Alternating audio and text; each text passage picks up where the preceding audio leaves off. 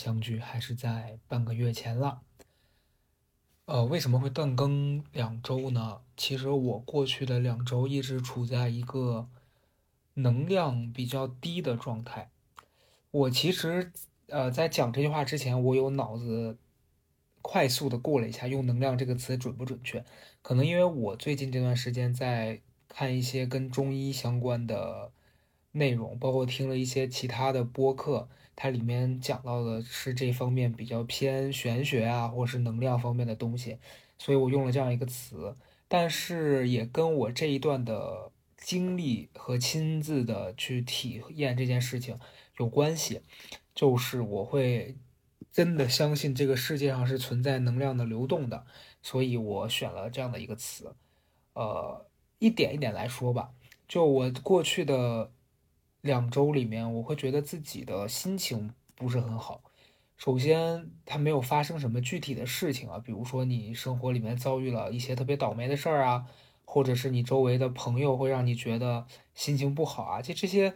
在我的生活里面好像都没有特别的明显的事情，它体现在我的这个遭遇里。但我就是觉得自己能量很低，因为呃，大家都在说最近这个三伏天嘛，就天气很热。然后在家吹空调又很冷，我那段时间其实比较明显的两个事儿，一个是，呃，天很热的时候就早上起来就很燥，但是晚上我开着空调睡觉，我身上还是会出很多的汗，就是会出虚汗，呃，可是白天你在空调旁边，就我也不敢在那个风口底下对着吹，但是那个空调它吹下来，我能明显的感觉到我的膝盖会往里头钻风。就那一刻，我突然理解了以前小时候家里的老人讲说：“哎呀，这风往骨头里钻啊！”我都觉得为什么我没有这个感受呢？呃，现在就体会到了，它就是当你的身体比较敏感的时候，你你是可能也加上一定就是年纪比原来长了一些之后啊，因为我现在不敢随便说这个我什么一把年纪啊这些，毕竟就是我的。我我爸谁也会听这个播客，就有一种你你有什么资格在这说这种话？就当然我不会这么想，因为我觉得我确实也不够老。但是呢，我觉得就随着年纪的变大，你会感受到身体的这个变化，这个是真的。所以那段时间我就先决定去看一下中医，然后去看中医呢，其实呃还是他帮我做了一个这个把脉。把脉之后，那个大夫就问我说：“你身子怎么这么寒？你是怎么怎么着？尤其是他说是中医的那个，是把人的身体分成三个部位嘛，上焦、中焦、下焦。他说你这个下焦真的很寒，刚好是跟我前段时间看的那本书《精神健康讲记》，它里面提到了这个就是对应的。他说下焦很寒，我也确实觉得，因为我就是人家所说的那种湿气重。”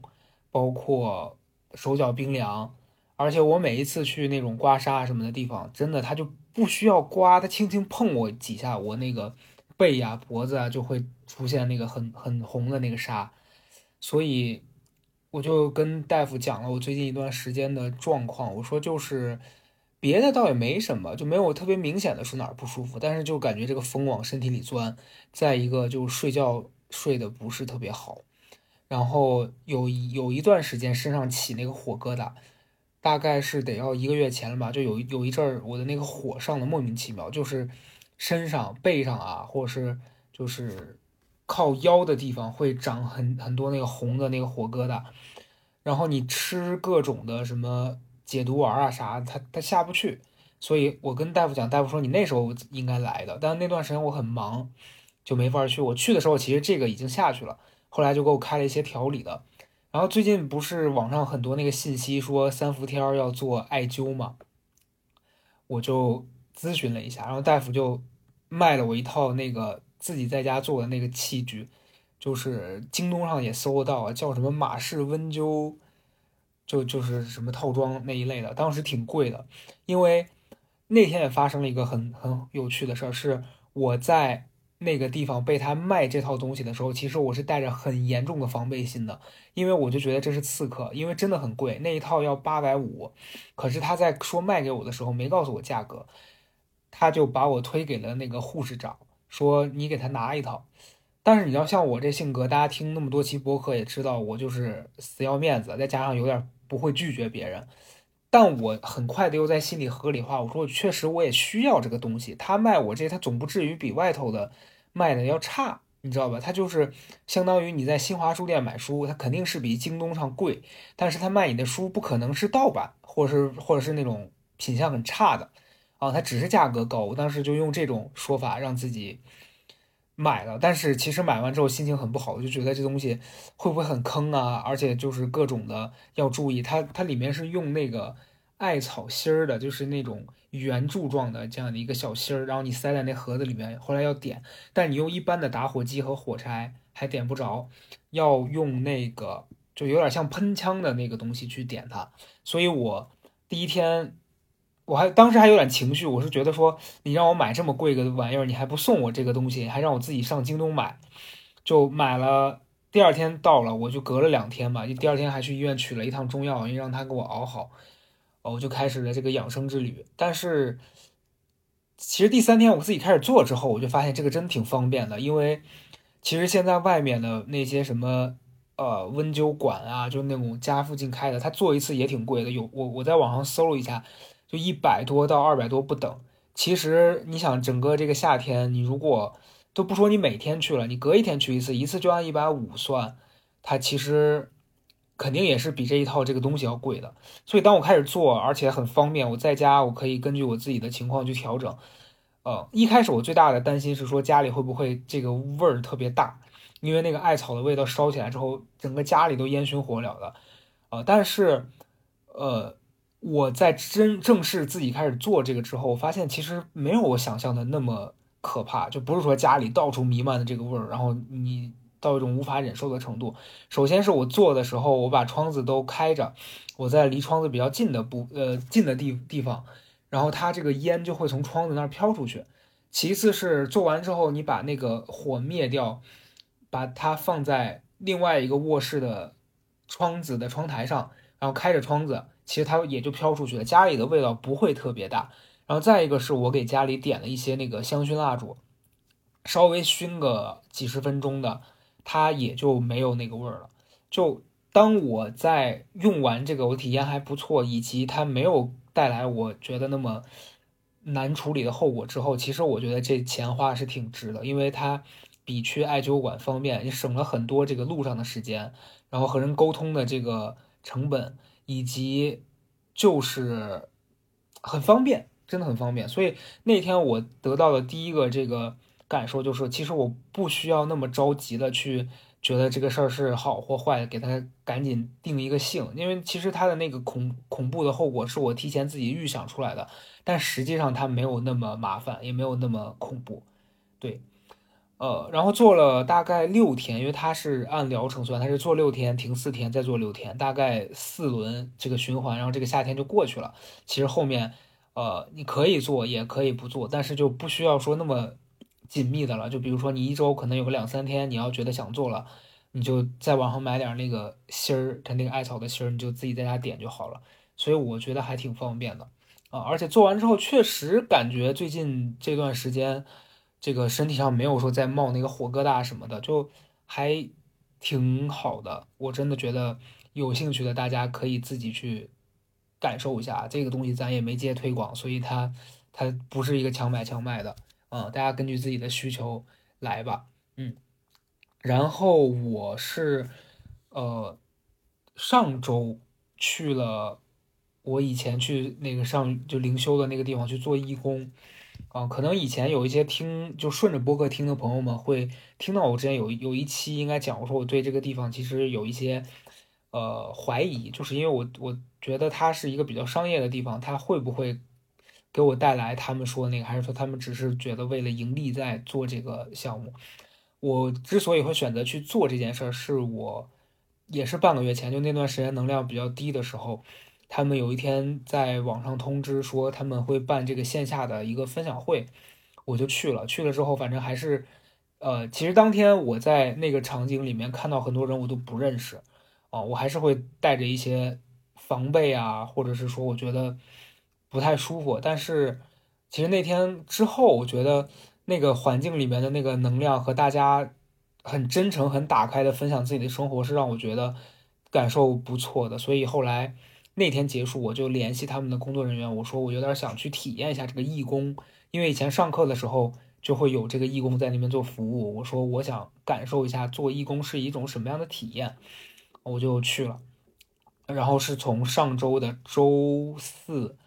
提前过去，然后周五、周六、周日三天，啊，我是周日的半夜回到家的。这两天其实一直在修复，今天已经是周三了，我才开始录这期播客。因为，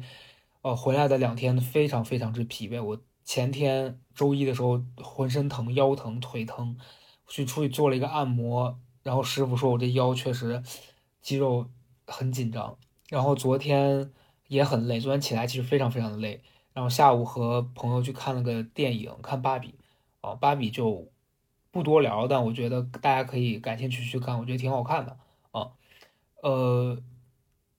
今天在家休息，所以就终于能踏实，然后也有这个状态来录这期播客了，所以就跟大家分享一下我去那边的一些收获吧，因为。呃，这一次跟我一起去的冉高明是去上课，然后他也有一些不同的看法。可能下周我不知道，反正肯定未来有一期是他会，我们会把他请到高贵去录这期，然后就聊一聊他的感受。啊，我其实主要讲讲我这一趟我对自己的观察吧。我这我就是其实本身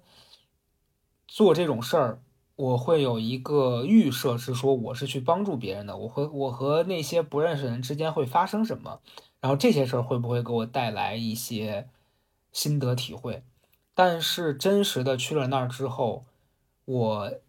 体会我的心心心里的收获其实很不一样，是我觉得我这趟的收获比我之前去上课可能要更。不能说更大吧，我觉得是从另外一个角度说，它它是更广。就像原来你你第一次去参加一个看一个电影，然后你看到是剧情，然后你感受到这电影想传达的东西。然后当你第二次看，你发现了一些之前你没看到的角度，然后你觉得哦，原来这儿我没注意到，就是这种感受。所以我这次去，其实我对自己的认识又多了一些啊。我我现在就是拿出了我那两天在那边的笔记本儿。我我因为其实我没有记那个课上的笔记，我全是在自记自己心里的一些感受，我觉得可以跟大家分享。就是第一个可以跟大家分享的点是，我觉得是愿意这件事儿，就是呃，因为那个课上其实有有一个部分，它是在讲这方面相关的。我觉得愿意这件事儿，呃，其实以前我在节目里面也讲过很多次，就是即兴喜剧里面那个 Yes and。我觉得愿愿意这件事情是能给人带来很多意想不到的惊喜的，因为举个小例子，我上上周有一个周末在朋友家聚会，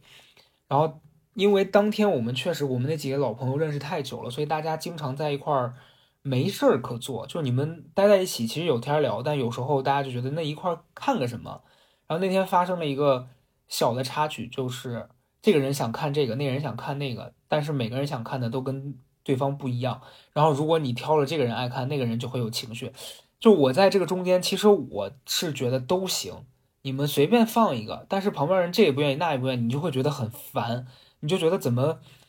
就怎么那么难伺候。所以当时我就在讲，我说就是大家是根本不知道 Yes and 的这个这件事的魔力的。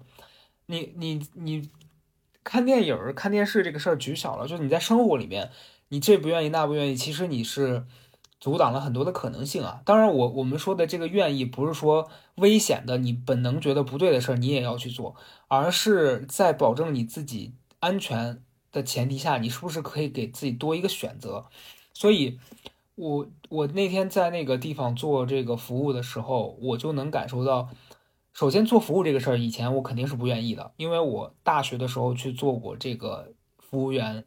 就咖啡厅的服务员，所以我本身。对这件事是有点 PTSD 的，因为我觉得在那个过程当中是很不被尊重的，而且我自我认同又不够，自自我价值感极低，所以我在那样一个环境当中，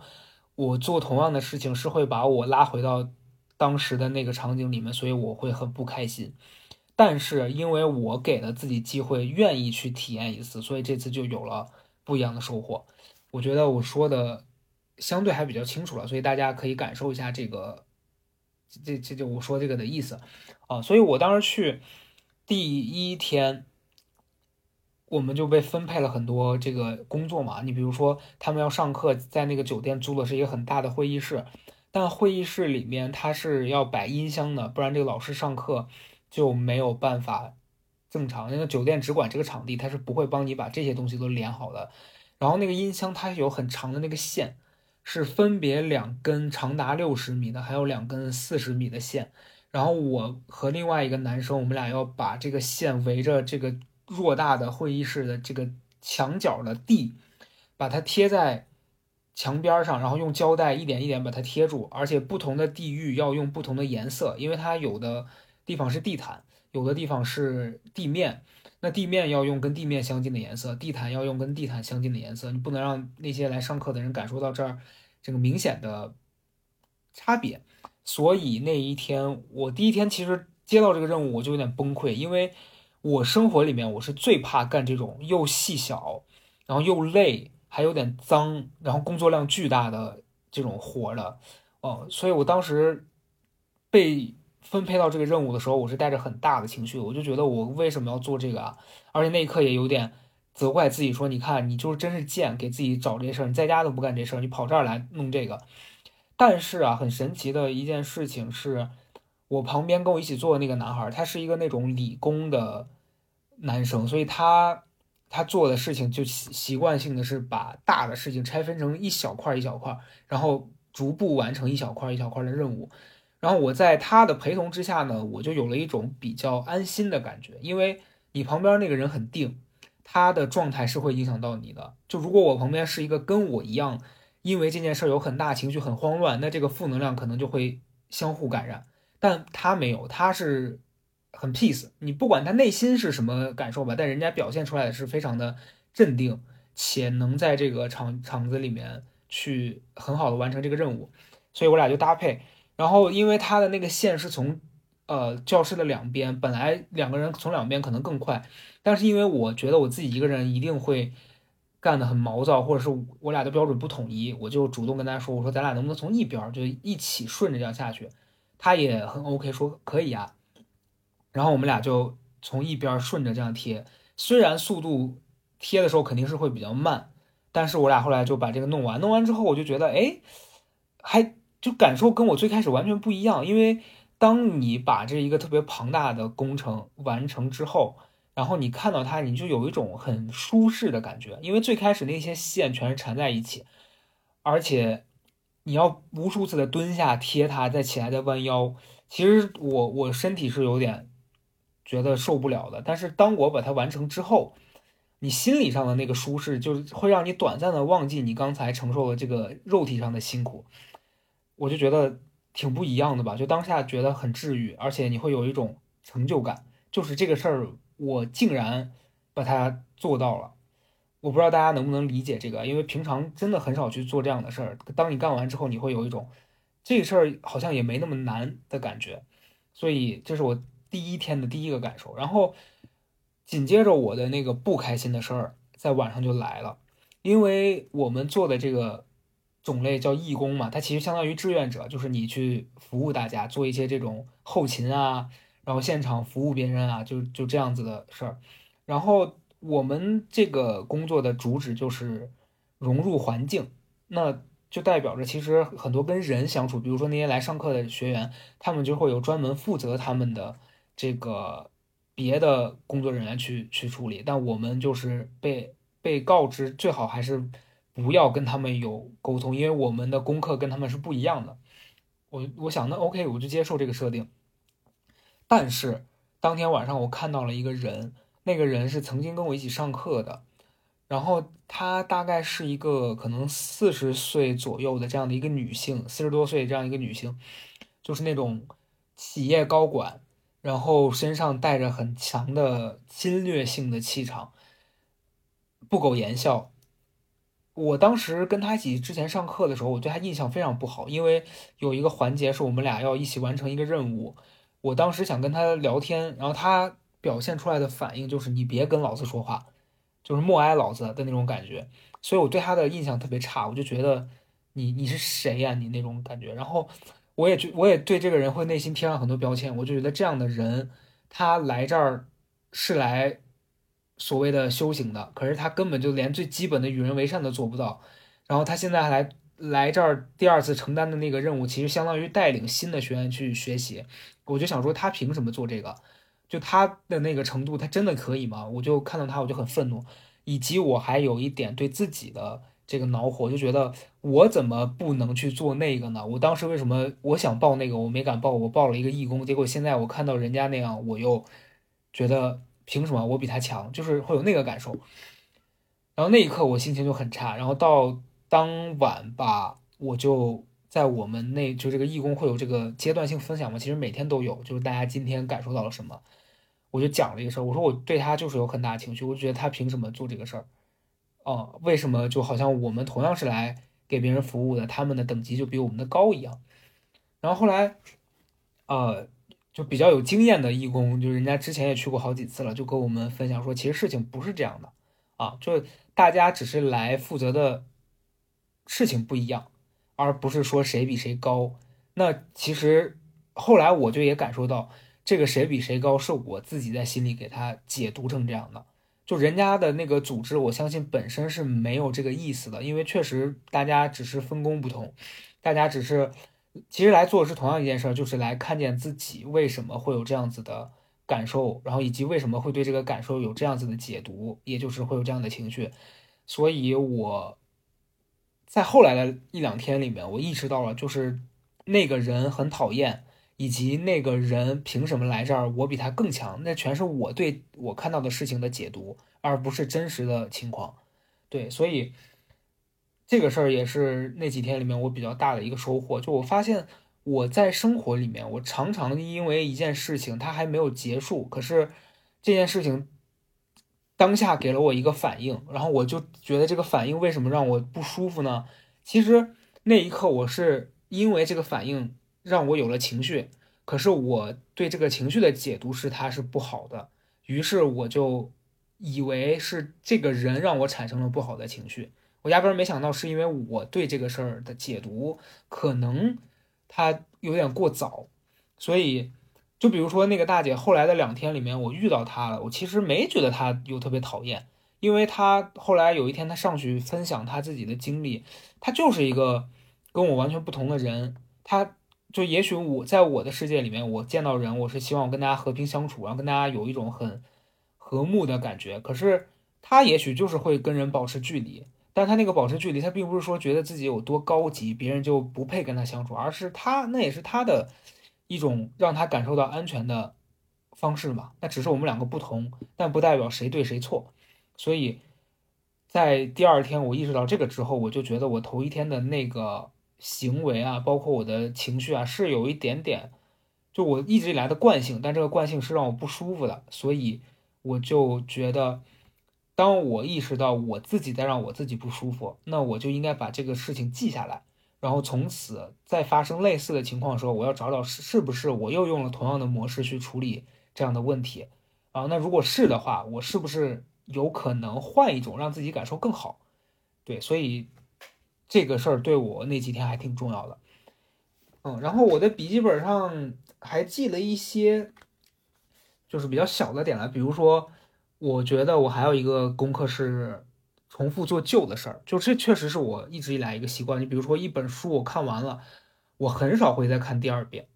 啊，就我好像我不知道为什么，我从小就特别喜欢新的东西，就我确实是喜新厌旧。很多书我看了一遍，我就不想再看第二遍；很多电影我看了一遍，你让我二刷，我就觉得心不在焉。所以包括我做过的事儿，很多我都不想再做第二次了。但是往往就很多人会分享说，其实。你去重复做这件事儿的时候，感受是不一样的，也许会更深刻。哦，对，所以我觉得这确实是我要花时间、花心力去体会的。就你不断的找新的刺激，但那些东西它未必是，就是一次你就能感受到它的真谛的。所以我觉得这这个事儿也是我需要去再努力尝试的。还有就是，我觉得。呃，这是我个人的啊，就觉我就不跟大家分享太多我自己的这个心理的事情。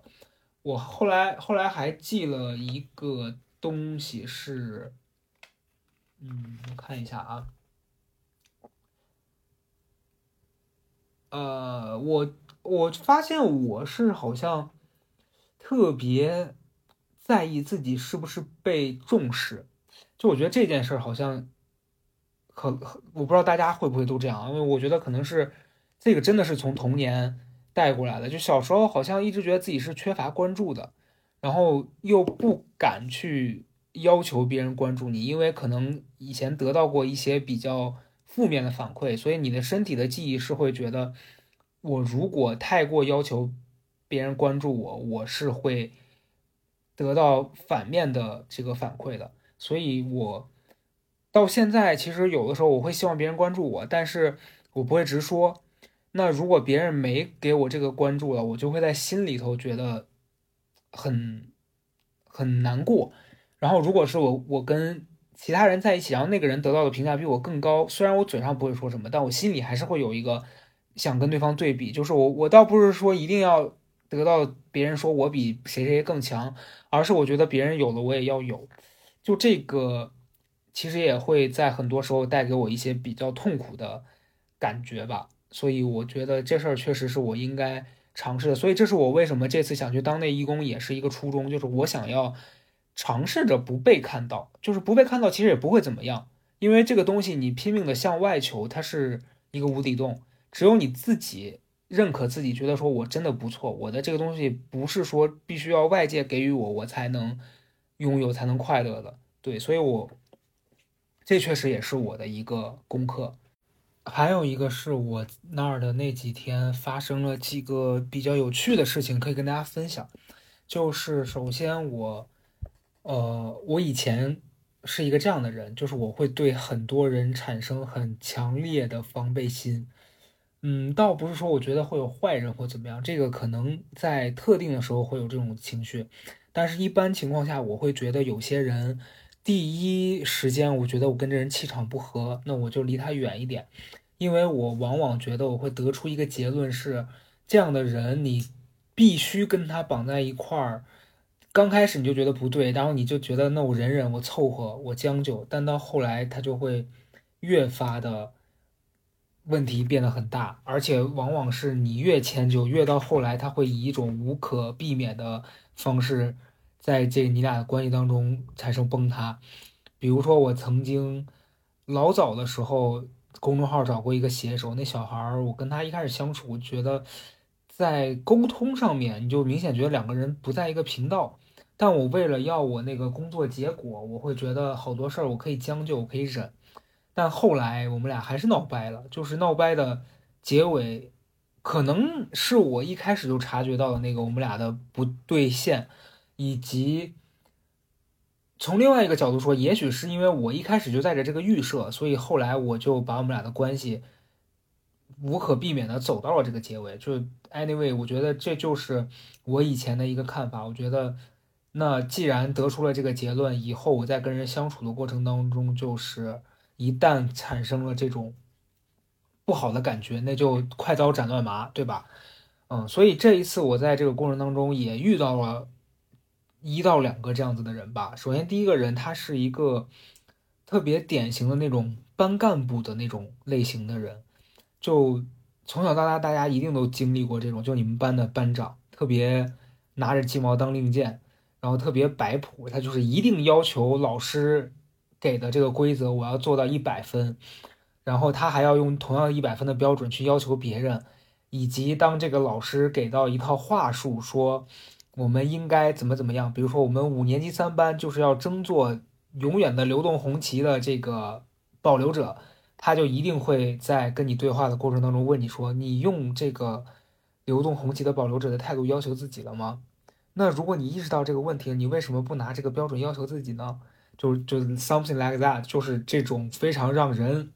抓狂、想抽他的这种这种人。反正这次我们过程当中也有一个这样的人，这个人。其实以前上课啊，包括相处就接触过，就他，我跟他其实之前没有认真的沟通过，但是这个人，在发言以及他在周围的那个散发的能量，就让我觉得，我确定他是这样的人，我确定我不想跟这样的人产生交集，所以我就刻意的跟他保持距离，甚至不想跟他聊天，因为觉得话不投机半句多。但这次我们被分在一起做这个志愿者的工作，那你就避不开，而且好死不死他是这一次这个志愿者的负责人，那就是代表我要被他管，所以本能我的第一反应是抗拒的。但是我前面讲了嘛，就是这次是去修行这个愿意的，所以你抗拒你也得愿意，因为这是人家的规则，你得服从。所以我想说，OK，好吧，那我就。他说什么我干什么呗，然后中间有几天也是那种，就其实除了他以外，我们另外几个人后来关系处的比较熟一点了，我们聊天啊干嘛的，会有些小吐槽，这是很正常人之常情。但他从来不会，他是那种就他要跟我说事情，然后我跟他想回应一两句，他会突然对着我说：“嘘，声音小一点。”就。嗯，很窒息，很窒息。就是那一刻，我的就是我的本我就跳出来，想说，就是说，OK，那我就再也不会跟你说话了。对，但是很神奇的是，那几天在跟他相处的过程当中，刚开始我会带对他带有这种很强烈的嫌弃以及防备心。可是经过了四天的相处，因为他也不停的在工作，而且我看到他会在别人别人从自己的岗位上面。不管是主动还是被迫的离开了，比如说有的人身体不好了，缺席了；有的人心情突然崩溃了，不能做了。他永远是没有，至少是没有表现出来情绪的补位到那个人的位置上去把这事儿做好。而且他永远都是，比如说今天晚上有一个什么工作需要志愿者，他会告诉大家说，呃，几点到几点需要人，谁愿意去。然后他几乎每一次都是第一个举手说“我可以去”，所以那个人让我看到了一点是，他不是我传统意义上理解的那种班干部，是他用权力逼你做他也不想做的事儿。他是我既然做了这个事儿，我就得为此而负责。那如果你们不愿意做，我可以带头，希望你们也可以像我一样。就是他这个精神，反倒在这一次让我觉得有点感动。我的那感动，我不是说就觉得说啊好棒，我也要这样，而是我觉得这是我做不到的。那如果给了我他的那个工作，我说实话，我是肯定是会拒绝的，因为我觉得我不想承担这个责任，而且我也不想那么累。但是人家愿意做这个工作，承担这份责任，且他也愿意在当中付出比别人更多的体力的劳动，我觉得是挺挺了不起的。所以因此我会对他。改变一些观念，我就觉得不是每个人都是一开始你你给他标给他定义的那样，就他不是说他是一个不会变的，但人是会变的，或者是你每次看到的他只是一部分的他，整体的他其实是更立体、更全面的。所以我会觉得以前我在看待人的这件事上，他是有些平面的，就我会。不管是出于着急还是这个防御的心态，我觉得我要快速给他定下一个标签，我才能知道怎么样跟这个人相处。但是其实这套方法是有一点武断，而且他也会像我前面讲到的，就是你你如果是一个不愿意的人，你一个一一直用否认来跟人相处的这样的一个人，你会错失掉很多发现别人身上另外一面的机会啊。当然这一面可能是好的，也有可能是不好的，但是。就是这些所有的综合在起来，才会让你发现人是很复杂的。所以，这是我那天跟第一个人的这个学到的一些小小的东西。然后 小的东西，我现在我这两天太累了，所以我觉得我在讲话的时候，我有时候嘴啊就是嘴在动，但我的脑子就是想不出那个词。所以我真觉得我这个身体啊，确实是挺让人。无奈的，但当然这也可能是我给自己的一个暗示啊。我觉得未来还是要好好的想想自己是怎么跟自己相处。然后第二个人，他是一个怎么怎么形容他？他是个外国人，嗯，但是他是亚洲的外国人，所以其实你从外外形上是看不出来他是不是中国人的。所以第一天我一直以为他是个中国人，但后来直到他自己讲了他是另外一个国家的人。我才说哦，我说那你中文说的特别好，就根本就不没有任何的口音，嗯，他说他在中国已经待了十多年了，然后这个外国人有一个习惯，是他特别喜欢发表意见。首先他的背景是，呃，我不能说太多，这样会显得就是很具体，然后我就大概我会稍微进行一些编纂，但是一定不是说完全脱离了这个人呢，就我只只是模糊一下他的信息哈。就他是有很丰富的经历的，他去过很多国家，去过很多地方，然后他读了很厉害的这个学位，所以他是一个很聪明的人，而且他他很有勇气，他跟我分享他的故事，就是他很多次，呃，比如说他做一个事情，一般如果别人指出我们说你这事儿不对，我们可能会犹豫说，可是那怎么办？顾前顾后的，但他永远是能第一时刻就做出判断，说不对，好，那我就改，我就换。然后直到从一个全新的领域重新开始，所以这是这个人身上，在我刚开始跟他接触的三十分钟里面，我觉得这人好酷，因为他的那个武断，他的那个勇气是我没有的。但紧接着我就发现这个人特别的、特别的怎么讲？他很爱批判，就任何事儿他都能找到里面他不满意的点，然后进行质疑。我觉得质疑可能更准确啊！就我跟他在一起的时候，包括我此刻在讲这个“质疑”这个词的时候，我还是会有情绪，因为我是特别受不了跟人一起共事的时候，这个人有那么多的意见，那么多的事儿，就会觉得好烦啊！怎么那么烦？然后他跟我们在一起的头一天，他就是会不停的对我们，呃，就是前面那班长提了一些规则，他他就一定要提出意见，说那为什么是这样？为什么不是那样？他就会一直问这个问题。我就当下会觉得说，让你干嘛你就干嘛，你哪儿那么多事儿啊？但后来我就有点累了，因为我觉得这人就是好烦，而且我又又在心里给他贴了个标签，我觉得这人我不可能跟他成为朋友哦，因为我觉得我跟他是完全不同的两种人。然后当天就发生了很多事情，是每一次我们开那个小的分享总结会的时候，他都会出来说说这个。我觉得我平常太喜欢用脑子、用逻辑去做事儿了，所以来这儿我是想要用心去感受一些事儿的，所以我今天少说。但是他每一次说完这句话，他就像会那个脑子被雷打过一样，他就是会忘掉。他后面的二十分钟，他会不停的在叨叨叨叨叨叨叨叨叨叨叨叨叨叨，而且任何人只要说了跟他意见不同的，他就一定要跟人辩论。我当时觉得，哎呀，就是窒息。真的窒息，朋友们。所以，即便是我在那样一个场合，我很少跟人去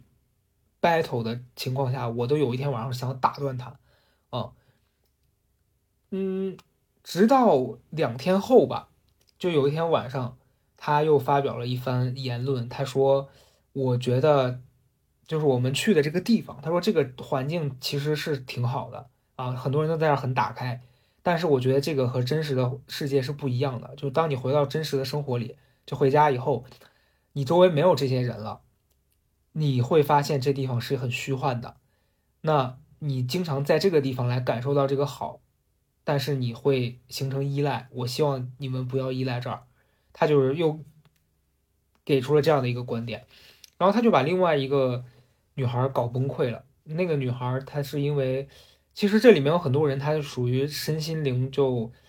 嗯，很需要能量，很很需要被滋养的那种状态，所以他们很脆弱，在生活里面遭受过很多真实的打击，然后在这个地方得到了关爱。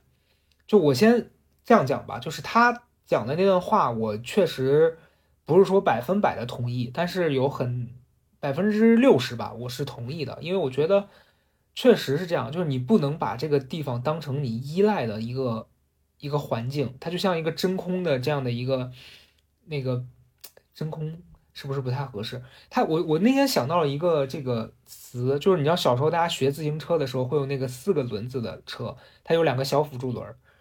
那你骑那个一开始你也会不好骑，但当你骑会了它之后，你要丢掉那两个轮子是很难的。我会感觉那个地方它就像一个四轮的车，你在那儿骑，你就觉得好像你会骑车了。但真实的世界的人很少会骑着四轮的车在路上走。就你要在路上走，你要不想摔跤，不想出交通事故，你还是得学会两个轮的汽车。他的意思就是说，你们不要依赖这个轮子，不要到一个只允许四个轮子存在的地方去生活。但是他这句话就让另外一个可能还还意识不到这个问题的人觉得很崩溃，就是你把人家的信仰搞崩塌了。嗯，而且我觉得这样讲可能有一点点不客观，因为我觉得那个人崩溃的原因也不仅仅是因为这一个点，是我觉得那个地方让我再一次坚信能量场是存在的，是当天下午发生的一个事儿。就底下当天有一个活动，他们在做，然后里面大家就是其实在做一些开放性的训练，但嗯，具体是什么我不能讲，但肯定也不是抖音上那种就大家抱着在哭啊的那种，就是没有那么的抓嘛。我因为不想参加这个活动，因为我以前参加过，我我就觉得那个是很消耗自己情绪啊、能量、体力的，我就退出来。我在那个门口，但是非常的神奇，是我站在那个门口。我的鸡皮疙瘩，其实我听不到里面人说什么，但我整个胳膊的鸡皮疙瘩是一直在起来的，所以我会觉得我在那个地方，因为我可能是比较敏感的人，那个能量是会传到我的身体，跟我身体连接起来的，所以当天我就很相信这件事儿。我讲的那个崩溃的女孩呢，她是一个特别特别感性的人，她当天下午在做一个，就是她她在做那个活动，因为里面可能有一些学员是。呃，比如说他不想做，或者是他崩溃了，那就需要我们这些义工啊，或是那些其他的工作人员顶上，因为你得让愿意做的人体验到这个活动，所以那女孩就去体验了，就是补位了。他那天连接到的那个男孩，反正经历很惨，具体是什么就不说了，反正就是那种很痛苦的原生家庭环境，然后自己的童年也过得非常不幸福。他其实。我觉得神奇就神奇在那个女孩在和这男孩做这个活动的时候，她是不知道这些事儿的，但是她却能感受到那个男孩身上巨大的负面的情绪和能量。然后，因为他把自己的身体可能当成了一个容器吧，我觉得，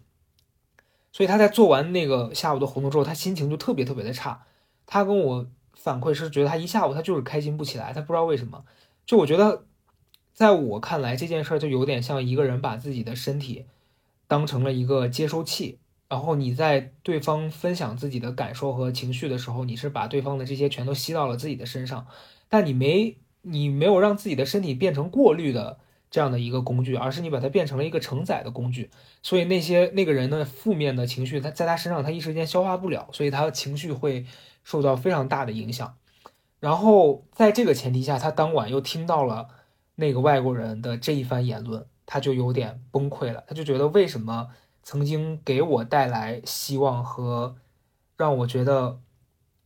人是可以很美好的生活的这样的一个地方，要被你这样子批批判呢？然后他就崩溃了，然后他就跑出去了。出去之后，我当时坐在那儿，因为我其实那天也很丧，因为我的丧是来自于我跟我自己的情绪，就是我我在我在那一刻，我发现我好像。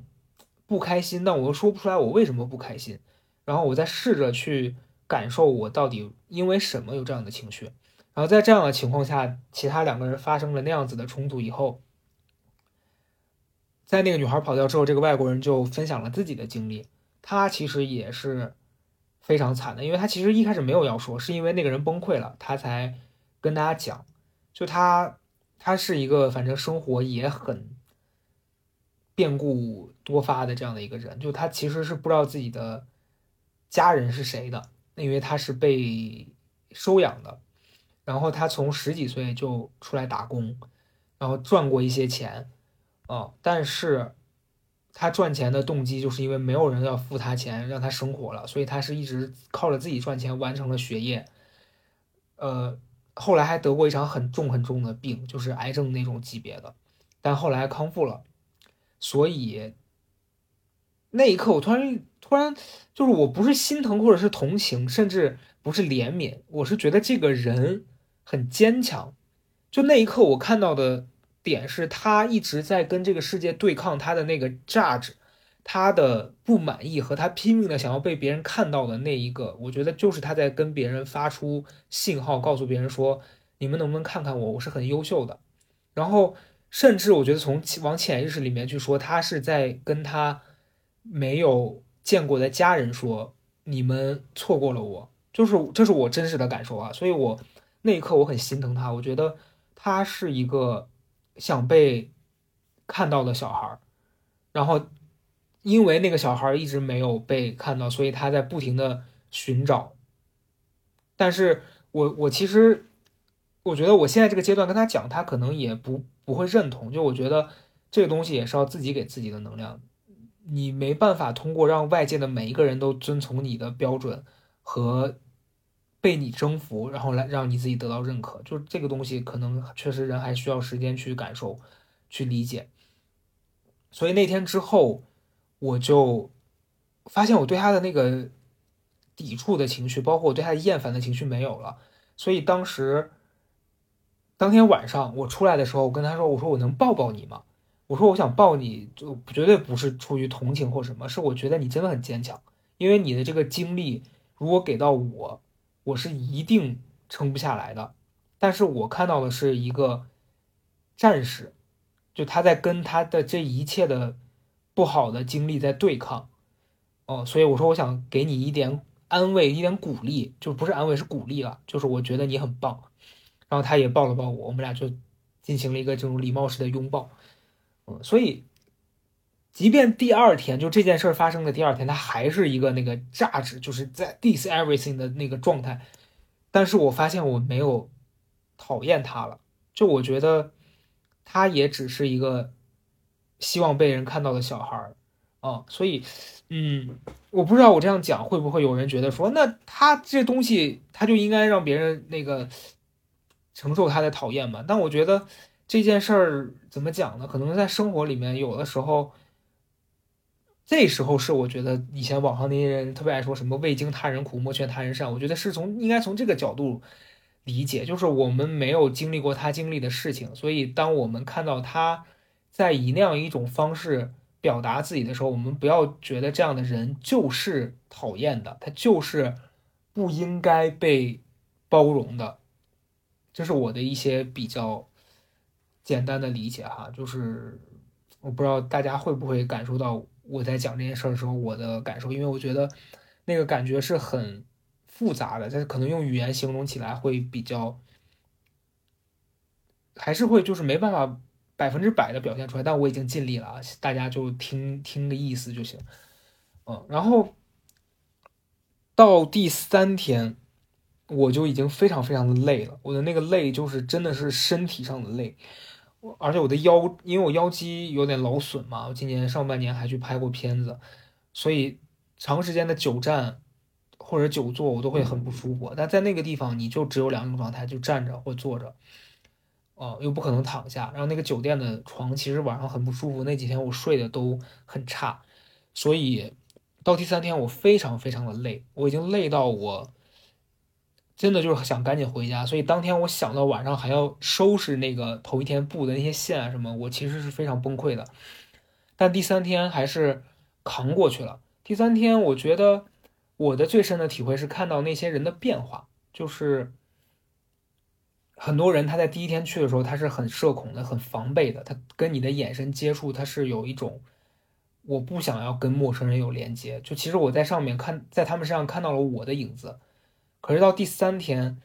他我们一直是用同样的态度，但我即便心里有不好的感受，我也不会在那地方表现出来。但到第三天，我发现他们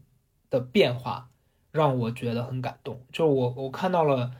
人脸上的表情和那个人的开心，我会觉得，哦，我这几天做的事情其实是有意义的。就你不管这件事儿从未来长远的角度来说，会他会对他这一生一生简直太太长远了。你就会对他这一段时间有什么影响，我都不知道。可是就是这几天，我至少看到了一个人那么痛苦，可是他有了这个奇妙的变化。就这件事儿给我的能量还是挺挺大的。就我觉得他会让我在生活里面会去想，说我愿意跟更更愿意就是更可能的与人为善。就你你虽然说我们。长时间都被教育说这个世界是很危险的，很多人是很没有礼貌的。我们经常可能笑脸相迎，换来的是对方的这个不无法理解，或者是让我们感受很不好的一些反应。但是当你用有爱的状态去对别人，然后对方也因此在你这儿感受到了安全，然后他用一种很充满爱的状态回回应你的时候，你也会觉得感受很好的，哦。所以，我我我在那样的那几天感受到了这个之后，我觉得这件事是让我觉得我那几天吃的苦受的累，包括现在还在让我受罪的这个腰肌劳损是值得的。嗯，然后当天晚上我们就反正又进行了一些复盘啊，干嘛的？后来他们就问我说：“你以后还会来吗？”我其实真实的回答我说：“我会，但是我我肯定不会每一次都去，因为它真的很累。然后再一个，我觉得这事儿它毕竟不是说一个那种健身打卡一样的东西，你知道吧？就你感受一次好了，你就要次次去。我觉得，但是至少他教给我的东西是比我想象中的要多的。就首先是不要把自己弄得那么绝对，多给自己一个选择。就是他们教给你的东西，这这其实是你可以选择用或不用的。如果让你感受好一点，你就用，对吧？如果你觉得你自己那套更好，你就用你自己那套标准原则。它是没有一个标准答案的。然后第二是，呃，跟人的相处吧，我更多的感受到，就我以前对人有防备心。然后我对人是充满了不信任的，但是我觉得这个真的就是一个照镜子，就当你看到对方，你会快速的觉得说，我不要表现出来，但是我对他有一个结论，你心里是这么想的，但人有时候往往就高估了自己的演技或者是说反应吧，你以为对方是看不出来你怎么样，但是我觉得感受是能感受得到的。当你讨厌一个人的时候，为什么有的时候，呃？你觉得有人讨厌，你发现那个人也讨厌你，你其实没说什么，但是人跟人之间他就是会感受到的，所以，我我我更加的坚信了，如果你想要让别人用什么样的方式对待你，你应该早一步去用那个方式对待他，这是我的感受。然后最后一个事儿就是，我觉得尽可能的定小而能完成的目标，就是。大家经常会对生活啊，对什么东西失望，就觉得为什么我不能是那个功成名就的人呢？但往往忽略的就那个功成名就的人，他也是从一点一点小的目标完成，然后最后完成那个很庞大的目标的，而不是一下到那儿的。对这个事儿听起来是非常显那个浅显的道理，但我真的觉得这一次我更加的认识到它是真的。嗯。这就是我这段时间的一些分享吧。我今天录了这个这么长时间，我嗓子还是很很哑很累，此刻，所以我觉得差不多就这样了。哦，未未来高贵那期如果请到冉高明，大家可以去那个里面听一些更好笑的部分。当然，我觉得他也肯定是有一些收获的，对。但是就是从不同的角度去看一个事情，然后也希望大家在生活里面能保持开心。就离开吧。别在原地倔强。